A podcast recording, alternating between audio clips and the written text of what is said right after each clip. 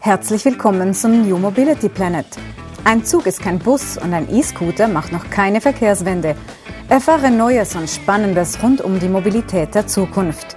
Im Gespräch sind Andreas Hermann von der Universität St. Gallen und Björn Bender von der SBB. Herzlich willkommen zum New Mobility Planet. Ich bin Björn Bender für die Innovation, Forschung und Inkubation bei der SBB verantwortlich. Mit mir, wie immer hier, Andreas Hermann, mein Co-Host von der Universität St. Gallen, der Direktor des Instituts für Mobilität.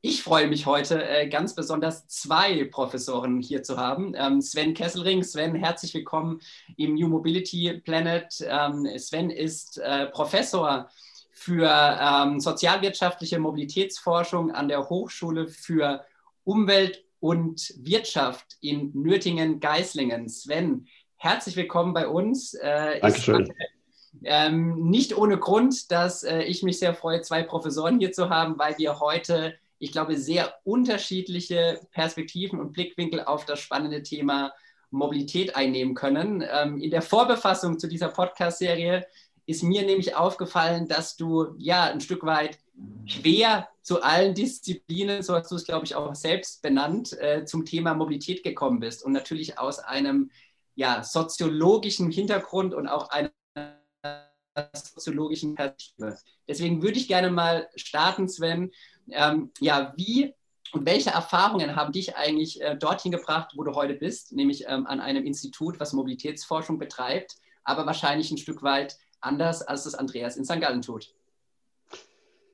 Also, ähm, ich versuche es ganz kurz zu machen, aber äh, das Thema Mobilität beschäftigt mich eigentlich schon seit meiner Studienzeit. Und damals gab es äh, eine Untersuchung, die wir gemacht haben, damals an der Uni in Marburg, wo wir festgestellt haben, es gibt eigentlich fast keine sozialwissenschaftliche Literatur zu dem Thema Mobilität. Das war in den 90er Jahren.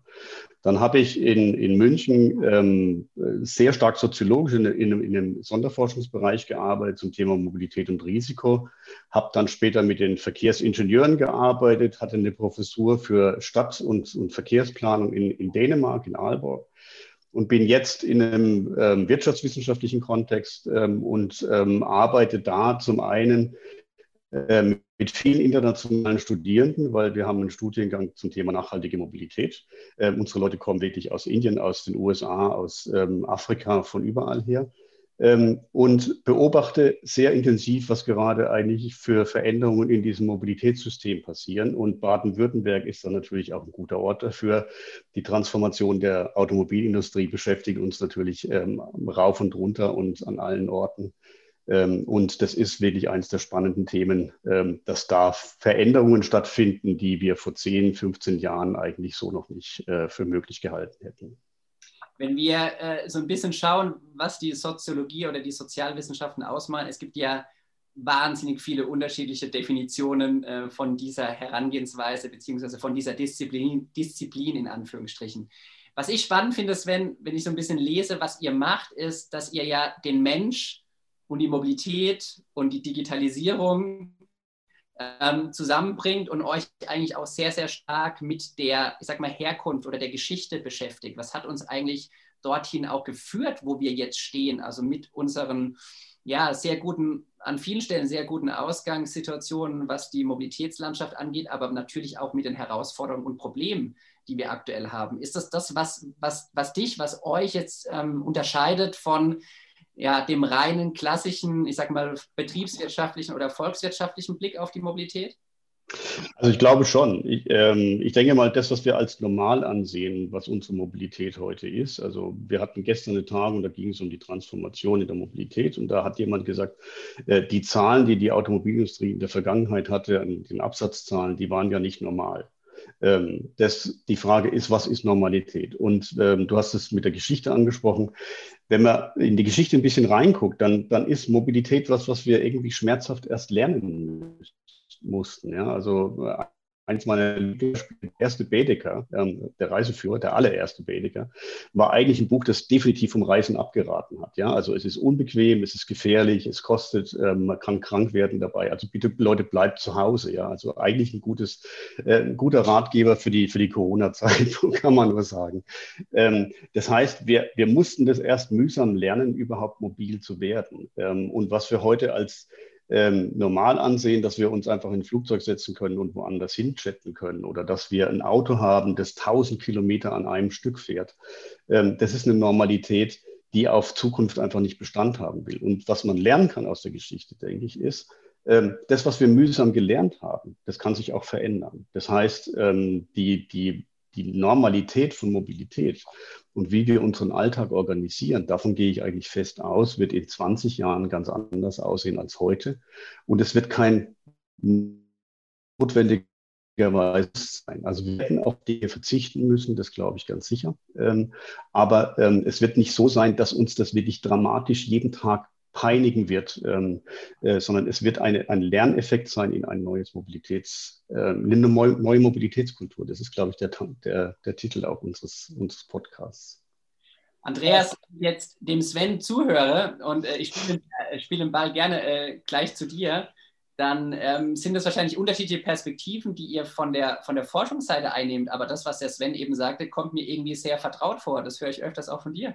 Ja, äh, das ist in der Tat so. Ich habe ähm, äh, mit Interesse äh, verfolgt, Sven, dass du von diesem Wandel gesprochen hast. Darf ich trotzdem ähm, aus tiefem Interesse dich fragen, was eigentlich das Soziologische an der Mobilität ist? Weil für mich hat es als normaler Fahrgast bei der SBB überhaupt nichts Soziologisches an sich, weil ich gehe in den Zug rein nehme mein Handy raus und versuche nicht mal Blickkontakt mit meinen Mitreisenden zu bekommen. Ja, also sozusagen, ich entziehe mich dem gesellschaftlichen, dem soziologischen. Äh, kannst du kurz schildern, was eigentlich doch soziologisch ist am Reisen? Was machen wir sozusagen mhm. gemeinsam mit anderen? Also äh, ein Kollege in der Schweiz, mit dem ich sehr gerne und sehr viel auch zusammenarbeite, ist der Vincent Kaufmann in, in Lausanne. Mhm. Und Vincent hat mal, mal geschrieben, äh, wenn wir über das Thema, ist auch übrigens auch ein Soziologe, ähm, ähm, wenn wir über das Thema Mobilität nachdenken, müssen wir uns die Projekte und die Pläne der Menschen angucken. Das heißt, das, was wir als zum Beispiel als, als Pendeln ansehen, ja, also als ganz stinknormale, vielleicht sogar langweilige Bewegung im Raum von einem Ort A zu einem Ort B, äh, ist immer eingebunden in ein groß, größeres Projekt. Das heißt, Menschen verfolgen damit immer einen Plan. Also ähm, wenn meine Studenten zum Beispiel aus, aus Islamabad nach, nach Geislingen ziehen, um dort nachhaltige Mobilität zu studieren, dann ist das eine Reise, eine ganz banale Reise. Ähm, aber da ist natürlich unglaublich viel. Das ist eine, eine Umstrukturierung des gesamten, der gesamten Koordinaten im Leben der Menschen. Und das findet im Kleinen auch im, im, im Pendeln, im Zug und was weiß ich wo statt. Ja, also es gibt ähm, Kollegen, die haben in England das mal sehr genau sich angeguckt, soziologisch angeschaut, was machen Leute eigentlich, wenn sie, wenn sie im Zug hocken. Ja, also ähm, die Verkehrsökonomen sagen immer, das ist wasted time. Ja, also mhm. ist, wir müssen, wir müssen genau. Zeit sparen. Wir müssen Zeit sparen. Wir müssen das mhm. System effektivieren. Ja, ähm, und dann, dann gibt es Beispiele, dass Leute sagen, ich fahre aber viel lieber mit dem Bus als mit dem Auto, weil in der Zeit habe ich meine Eigenzeit. Ja? Also das ist, Helga Nowotny hat mal diesen Begriff der Eigenzeit geprägt. Ähm, wir haben das Zeit für uns. Ja? Da habe ich keine Kinder, da kann ich auch mein Handy abstellen, da kann ich nicht angerufen werden. Da habe ich nur Zeit für mich. Und das ist das, ähm, wenn man da reinguckt, genauer reinschaut, soziologisch reinschaut mit den Methoden der Soziologie, ähm, ist, da passiert ungeheuer viel. Und was wir heute natürlich noch dazu haben, ist, wir, ähm, wir sind ja nicht in einem Raum, wir sind ja in vielen Räumen. Also wir sind ja übers Handy, ich kann ja in Bangkok mit dem Skytrain fahren und kann gleichzeitig mit meinem Sohn oder mit meiner Tochter verbunden sein, weil sie gerade irgendwie eine Prüfung absolviert. Mhm. Wir sind in verschachtelten Räumen und das macht, macht es soziologisch eigentlich auch spannend. Wenn ich mit Björn rede, da sind wir uns immer sofort einig. Wir reden von nahtlosen Übergängen zwischen Verkehrsmitteln. Wir reden, wie du gesagt hast, von wasted time. Wir reden über Effizienz. Wir versuchen, dort noch fünf Minuten rauszuholen. Würdest du sagen, das ist eigentlich der falsche Zugang, weil Reisen per se ein Erlebnis ist, egal ob es fünf Minuten schneller oder fünf Minuten langsamer geht, weil Reisen oder das Unterwegssein per se einen, einen Stellenwert hat? Also um es ein bisschen böse zu formulieren, also äh, Geschwindigkeit ist auch ein Fetisch der Moderne. Ähm, das heißt, daran haben wir uns irgendwie auch, äh, viele Systeme sind darauf orientiert. Es wird unglaublich viel Zeit investiert, um, ähm, um, um die Systeme schneller zu machen. Ähm, wenn wir aber sagen würden, die Systeme werden verlässlicher, ich meine, die Schweiz ist tatsächlich ein schlechtes Beispiel dafür. Die Deutsche Bahn wäre ein viel besseres Beispiel, ähm, weil die haben sehr viel mehr Probleme mit Verlässlichkeit als die, als die Schweizer Bahn. Ja? Aber ähm, der von Winning zum Beispiel, Verkehrsplaner, ähm, hat immer gesagt, ähm, wir müssen insgesamt die Geschwindigkeit im System reduzieren, um die Verlässlichkeit herzustellen. Und das ist das, was für Menschen wichtig sind, die Planbarkeit des eigenen Lebens. Ähm, dass ich wirklich sagen kann, ich komme zu einer bestimmten Zeit an. Und ob ich jetzt fünf Minuten oder drei Minuten früher ankomme oder später, ist gar nicht so, so entscheidend. Ähm, und das ist natürlich, und äh, das ist kein, kein Plädoyer gegen, gegen Effizienz. Das ist kein Plädoyer dafür, für, ähm, gute und schnittige, smarte Systeme zu entwickeln. Ganz im Gegenteil. Ähm, aber es ist eine Frage, ähm, wie kann ich diese, und jetzt da wird soziologisch wieder, die Beweglichkeit in meinem Leben, wie kann ich die Beweglichkeit in meinem Leben erhöhen, ähm, und nicht unbedingt, wie kann ich die Bewegung verschnellern. Also wie kann ich die, die Geschwindigkeit der Bewegung erhöhen. Das, das sollte sozusagen Leitprinzip sein. Wir sind leider in vielen Systemen an der Geschwindigkeit und an der Bewegung orientiert und nicht an der Beweglichkeit. Björn, Geschwindigkeit als Fetisch hat ja ähm, Sven zu Recht gesagt. Wir sind schon ein Stück weit auf diesem Trip, oder?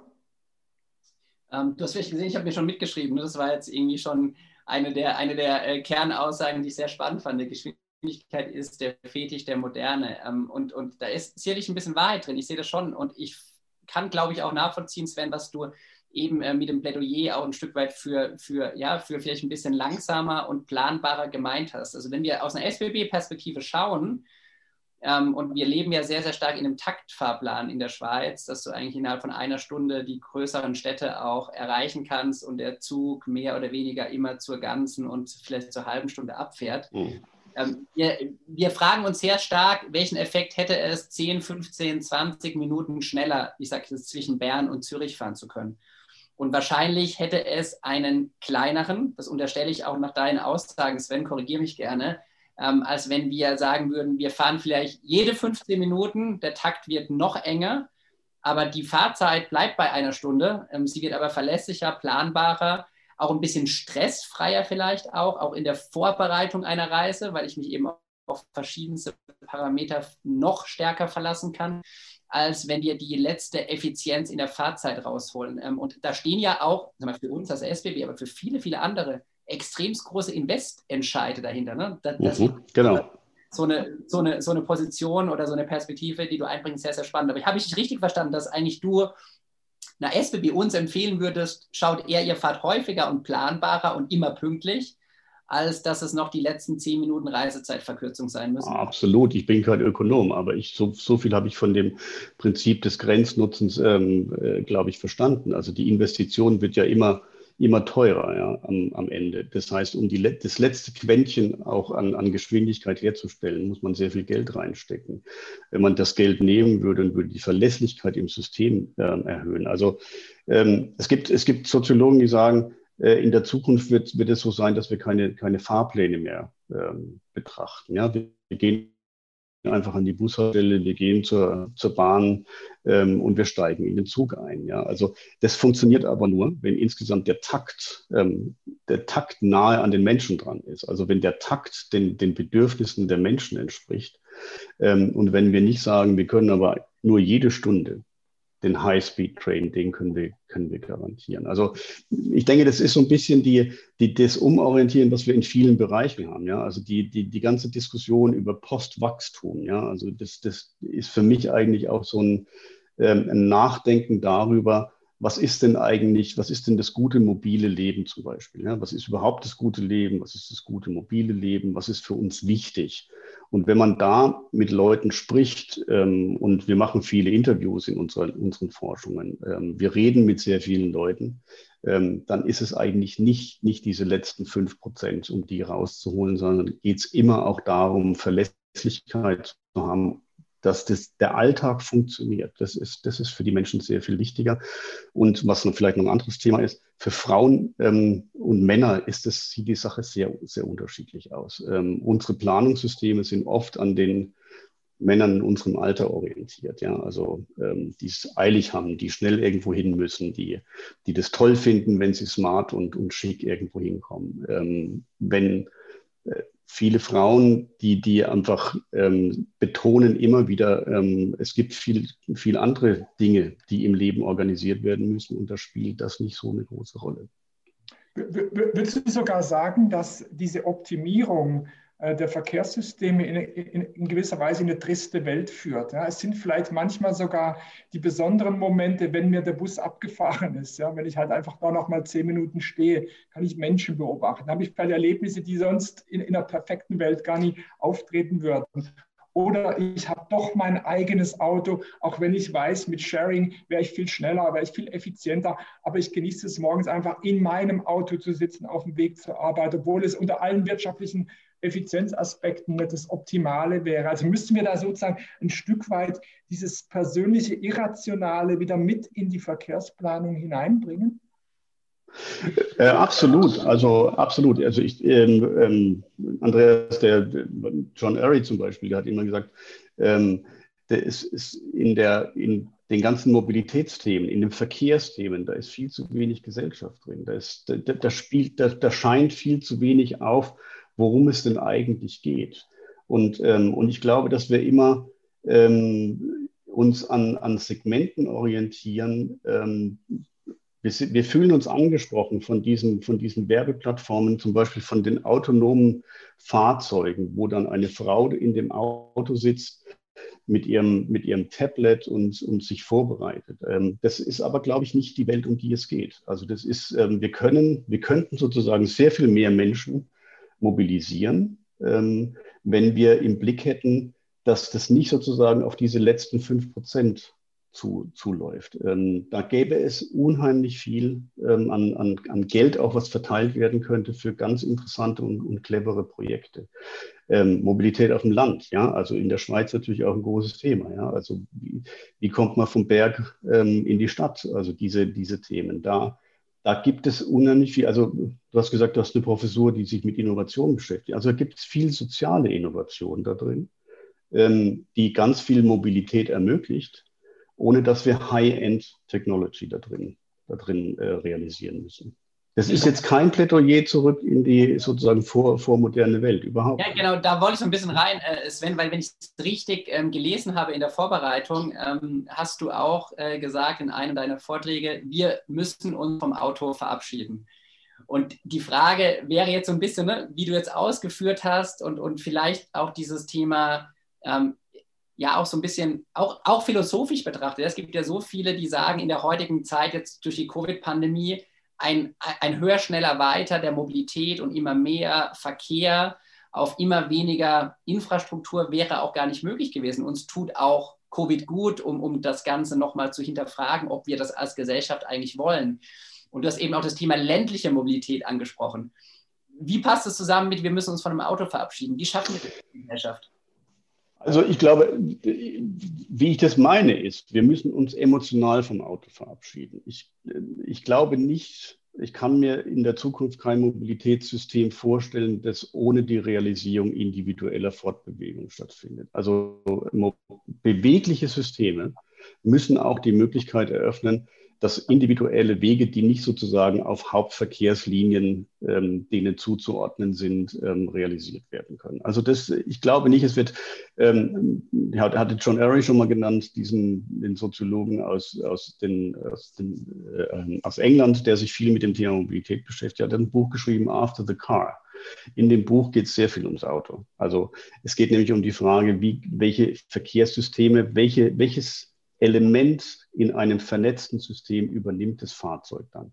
Wir müssen uns aber emotional von dem Automobil verabschieden, ähm, weil uns das blockiert an ganz vielen Stellen zu sehen, welche Möglichkeiten wir eigentlich heute auch technologisch zur Verfügung haben. Ähm, das heißt, radikal gedacht, und da, das hat was mit meiner Geschichte als Soziologe, mit, wenn man viel mit Ulrich Beck gearbeitet hat, dann kommt man auf solche Ideen, ist, wir müssen in die Verkehrsplanung einbeziehen, ähm, die, die, die Mobilität jenseits von, von Zeit und Raum. Das heißt, ähm, was heute unter Covid-19-Bedingungen stattfindet, ist natürlich ein riesengroßes Mobilitätsexperiment. Ähm, wir realisieren, wir hatten einen ähnlichen Fall schon mal kurzzeitig bei dieser Aschewolke, ich glaube, das war 2010 gewesen, ja. Ähm, da hat man nur den Effekt gesehen, dass also zum, zum einen war es so, dass die volkswirtschaftlichen Effekte und Verluste sehr viel geringer waren, als man vorher eigentlich befürchtet hat, ähm, weil nämlich sehr, sehr viel ähm, online realisiert werden konnte, was man gar nicht so gedacht hat. Äh, man hat aber den Effekt gesehen, dass sofort nachdem diese Aschewolke weg war, das, das Reisen wieder angegangen ist, ähm, also wieder nach oben gegangen ist. Und ich glaube, was wir jetzt aus dieser, dieser Covid-19-Geschichte lernen können, ist, wie wir das in die Institutionen einschreiben. Also es muss sozusagen, was, was IKEA mal gemacht hat, ja. Ähm, wir haben gesagt, Meet More Travel Less ist sozusagen das, das Prinzip deren, deren ähm, des Mobilitätsmanagements geworden. Ähm, ich weiß nicht, ob das heute noch so ist, aber das, das war zumindest mal eine Zeit lang. Und das ähm, muss eingeschrieben werden in Dienstreiserichtlinien. Das muss wirklich in institutionelle Praxis, in Sendeanstalten, in Universitäten, in Betriebe und so weiter muss das rein, reinkommen. Diese Lerneffekte müssen verstetigt werden, glaube ich. Äh, Sven, darf ich hier mal versuchen, ein klein wenig dagegen zu halten? Es gibt ja diese These, dass das Auto den Mittelstand geschaffen hat. Ja? Ähm, in zweierlei Hinsicht. Einerseits hat äh, ähm, Ford im Prinzip hochwertige Arbeitsplätze, gut bezahlte Arbeitsplätze geschaffen, wo im Prinzip eine neue Klasse sozusagen Klasse entstanden ist. Andererseits hat es den Menschen Möglichkeiten gegeben, nicht nur ähm, Arbeitsplatz innerhalb von fünf Kilometer äh, in Anspruch zu nehmen, sondern die konnten weiterfahren. Damit haben sie mehr berufliche Chancen gehabt. Das Auto hat also eine gewaltige gesellschaftsprägende Dimension hinter sich. Und ähm, wenn du jetzt sagst, wir müssen uns verabschieden von diesem Instrument, verabschieden wir uns dann auch vom Mittelstand oder brauchen wir ein anderes Verkehrsmittel, eine andere Institution, die den von uns so, so geliebten, immer wieder in politischen Reden her hervorgehobenen äh, Mittelstand weiterhin aufrechterhalten können? Nein, das glaube ich nicht. Also zum einen sage ich nicht, dass wir uns von dem Fahrzeug verabschieden. Wir müssen uns an, von, der, von der emotionalen und ideologischen Orientierung am, am, am Automobil äh, verabschieden. Das ist, das ist meine These. Das andere ist, ähm, es gibt eine, eine, interessante Studie von Fraunhofer, die, die vom Nachhaltigkeitsbeirat von Volkswagen in Auftrag gegeben mhm. wurde, die im Dezember veröffentlicht wurde. Das ist eine sehr, sehr spannende Studie, weil die nämlich sagt, ähm, wir haben in zehn Jahren haben wir nicht mehr einen Automobilproduzenten Volkswagen, wir haben einen integrierten Software, Software zuerst und ähm, Hardwareproduzenten. Mhm. Das heißt, das Geschäft Geschäftsmodell verändert sich. Die Wertschöpfung wird eine andere sein. Und das ist die erste Studie, die auch sagt, ähm, die Transformation von, vom Verbrennungsmotor zur Elektromobilität und zum Elektromotor heißt nicht nur Jobverluste. Es heißt Jobverluste am Anfang, aber am Ende dieses Transformationsprozesses gehen die davon aus, dass die mit den Beschäftigtenzahlen wieder auf einem ähnlichen Niveau sind. Ob die Jobs genauso viel Wohlstand generieren wie jetzt, das ist eine spannende Frage. Und daran arbeiten die Gewerkschaften, die Arbeitgeber, ähm, arbeiten wir alle im Grunde, das, das auch zu durchdenken.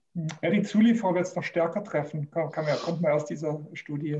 Ja, wobei die Zulieferer sagen ja, ähm, wir, wir sind eigentlich auch, auch ein bisschen, der, das ist das, was ich sage, die, die Zulieferer haben sich mit der Automobilindustrie in eine Abhängigkeit gebracht. Ähm, wenn man mit den Zulieferern redet, dann sagt die, wenn wir eigentlich mal gucken, einen Stoßdämpfer, den können wir für ganz viele Produkte herstellen. Die müssen wir nicht zwangsläufig nur für die Automobilindustrie mhm. herstellen. Ja. Es ist auch ein bisschen, wie wir durch die Welt gehen und wie, es ist so eine, so eine Mindset-Geschichte auch. Ja. Ich glaube, dieser unterschiedlichen Perspektiven ne, auf diese Transformation, die ja, die ja stattfindet. Ne? Egal, ob wir sie jetzt äh, uns in, in dem Ausmaß wünschen, wie wir sie diskutieren oder nicht, sie wird stattfinden. Aber die unterschiedliche, die unterschiedlichen Blickwinkel, ähm, der Mindset, den du ansprichst, Sven, der tut uns, glaube ich, ähm, sehr, sehr gut. Ich habe noch eine äh, Abschlussfrage für dich. Wir sind ja ähm, hauptsächlich in der Schweiz, so mit unseren äh, Themen unterwegs und ähm, du schaust natürlich auch, hast du auch an ein, zwei Stellen erwähnt, ähm, auch immer sehr interessiert in die Schweiz. Ähm, wir als SBB und viele andere auf der ganzen Welt streben natürlich jetzt in dieser Zeit nach einem relativen Normal. Ja, normal nicht, dass wir zurückrollen zu, zu vor Corona-Zeiten. Wir sind, glaube ich, alle realistisch, dass dort ähm, auch Veränderungen stattfinden wird und muss. Und auf der anderen Seite sind wir extrem unter Druck, ja, was natürlich äh, die Fahrgastzahlen, wirtschaftliche Herausforderungen und so weiter angeht was würdest du so aus der sozialwissenschaftlichen Perspektive uns, der SBB und vielen anderen raten? Was wäre so, so, so dein, dein, dein Learning vielleicht auch der letzten Monate, was du uns mit, mit auf den Weg geben möchtest? Ähm, also ich glaube, dass das, dass das ein ähm, tatsächlich ein Lernprozess ist, der, der auch schmerzhaft ist. Also wir müssen auch wirklich lernen. Also was wir ja lernen, ist, wir müssen sozusagen unseren ganzen Alltag verändern, was zum Beispiel unsere Fitness angeht, unsere äh, Sozialkontakte, all das. Das ist eine, das ist eine ganz andere, eine, eine ganz andere soziale Situation, mit der wir da konfrontiert sind, wenn wir nicht mehr aus dem Haus können und uns nicht mehr einfach äh, also du schaust einen Film an und denkst dir, das wäre ja mal wieder toll, einfach in eine Kneipe gehen zu können und sich was zu trinken zu bestellen und mit jemandem ratschen zu dürfen. Ja, dieses Bedürfnis haben wir ja. Aber ähm, ich glaube, dass das, ein, dass auch das eine Lerngeschichte ist, ähm, wo es auf Mischformen hinausläuft. Also das ist, es geht nie, äh, da komme ich nochmal zurück zu Ulrich Beck, wir leben im Zeitalter des Uns. Wir leben nicht im Entweder-Oder. Also es wird nicht sozusagen keine Bewegung oder volle Bewegung sein, sondern es wird, es wird diese Mischformen werden, die Zukunft sein. Ich kann das nur aus meinem Alltag, als, als Andreas, du wahrscheinlich auch, als, als, als, als Hochschuldozent. Ähm, da wird was bleiben. Die, die, Lehre wird sich verändern. Ja? Also wir werden mischformende Lehre haben. Wir werden stärker unterscheiden, wo müssen wir uns treffen und wo können wir manche Dinge auch vielleicht sogar besser online realisieren. Ja, das hilft, glaube ich, nochmal, Sven, für für alle, ja, dass wir uns eines, eines neuen Normals annähern. Ja, und vor allem, dass es auch ja, hybride Systeme, so wie du es eben beschrieben hast, in Form von Mischformen mhm. einfach geben wird. Ne? Und, und diese entweder oder und und äh, Debatte finde ich auch super spannend. Mhm. Sven, herzlichen Dank, ähm, dass du heute Gast im Mobility Planet warst. Äh, super spannende Perspektiven, ja, einige ja, kernige Aussagen, die uns hängen bleiben, die uns auch helfen, glaube ich, so die nächsten ähm, Themen zu diskutieren und, und viele gute Impulse uns und den Zuhörerinnen und Zuhörern gegeben haben. Herzlichen Dank. Und, Vielen Dank für die Einladung. Hat, hat riesig Spaß gemacht. Also. Danke, Sven. Ja, danke euch auch. Danke, Andreas und Björn. Glaubst du auch daran, dass die Welt die Mobilität neu denken sollte? Dann schalte nächstes Mal ein, wenn wir uns wieder auf die Reise zum New Mobility Planet machen. Dieser Podcast entstand in Zusammenarbeit zwischen der Universität St. Gallen und der SBB Geschäftseinheit Neue Mobilitätsdienstleistungen.